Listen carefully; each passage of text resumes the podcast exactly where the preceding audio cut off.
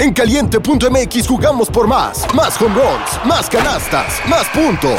Vive cientos de deportes durante todo el año y los mejores eventos en vivo. Descarga la app, regístrate y obtén mil pesos de regalo. Caliente.mx, jugamos por más. Más diversión. Promoción para nuevos usuarios de GOV de GGSP 40497, solo mayores de edad. Términos y condiciones en caliente.mx.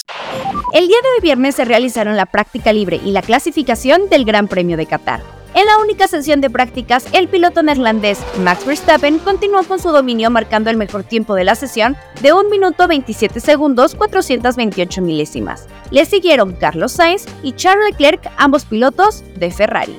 En cuanto a la clasificación que determina la parrilla de salida de la carrera del domingo, Sergio Checo Pérez lamentablemente perdió su tiempo de vuelta más rápido, debido a que se salió de los límites de pista, lo que impidió que avanzara a la Q3, por lo cual va a tener que largar en el lugar decimotercero de la parrilla. La pole position una vez más fue conquistada por Max Verstappen, quien consiguió el mejor tiempo de la quali con 1 minuto 23 segundos 778 milésimas obteniendo su pole position número 31 en su historia. El segundo lugar y el tercero fueron obtenidos por George Russell y Lewis Hamilton. Es importante mencionar que los tiempos de Lando Norris y Oscar Piastri de McLaren fueron eliminados debido a que también se salieron de los límites de pista.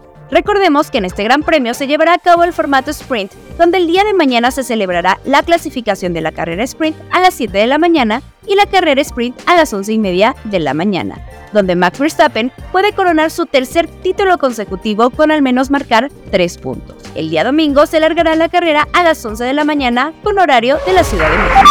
Informó Salma del Toro.